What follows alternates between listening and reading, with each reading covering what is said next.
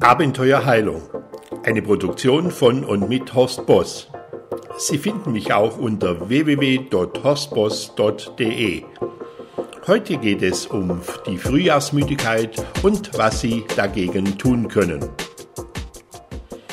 Wenn im Frühling die Natur wieder erwacht und es wieder wärmer wird, dann sind viele Menschen nur noch müde.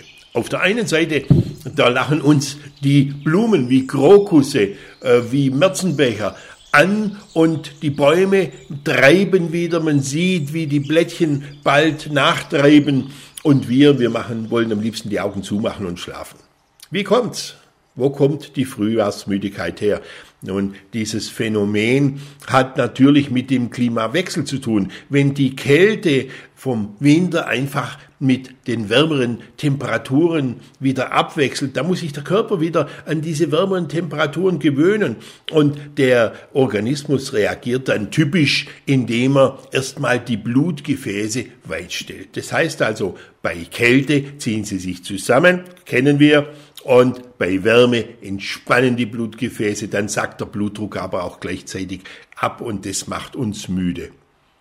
Und die Frühjahrsmüdigkeit, die tritt meistens dann ein, wenn schon eine Zeit lang warm, wärmer wird und wenn dann das Wetter zwischendrin verrückt spielt, wenn sich Warm- und Kaltphasen abwechseln. Und dann kommt natürlich noch eines hinzu, außer dem Blutdruck spielt auch der Melatoninspiegel eine Rolle, denn in den langen Wintermonaten, äh, da ist einfach dieses Schlafhormon im Blut höher vorhanden und muss sich jetzt langsam wieder anpassen. Was kann man denn tun gegen die Schläfrigkeit? Nun, rausgehen und den Körper an die steigenden Temperaturen gewöhnen, sich dabei bewegen, das ist wichtig. Vielleicht auch etwas Sport dazu.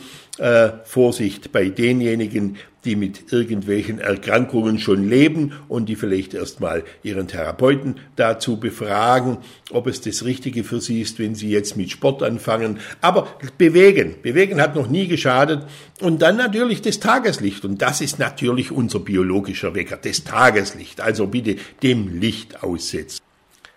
Tatsache ist, dass Menschen, die generell wetterfühliger sind, mit der Frühjahrsmüdigkeit einfach mehr zu kämpfen haben. Und natürlich auch der Personenkreis, der mit einem niedrigen Blutdruck behaftet ist. In der Regel sind es häufiger Frauen als Männer. Aber Gerade auch ältere Menschen klagen über Frühjahrsmüdigkeit. Also je fitter man ist, desto besser kommt man meistens mit dem Klimawechsel klar.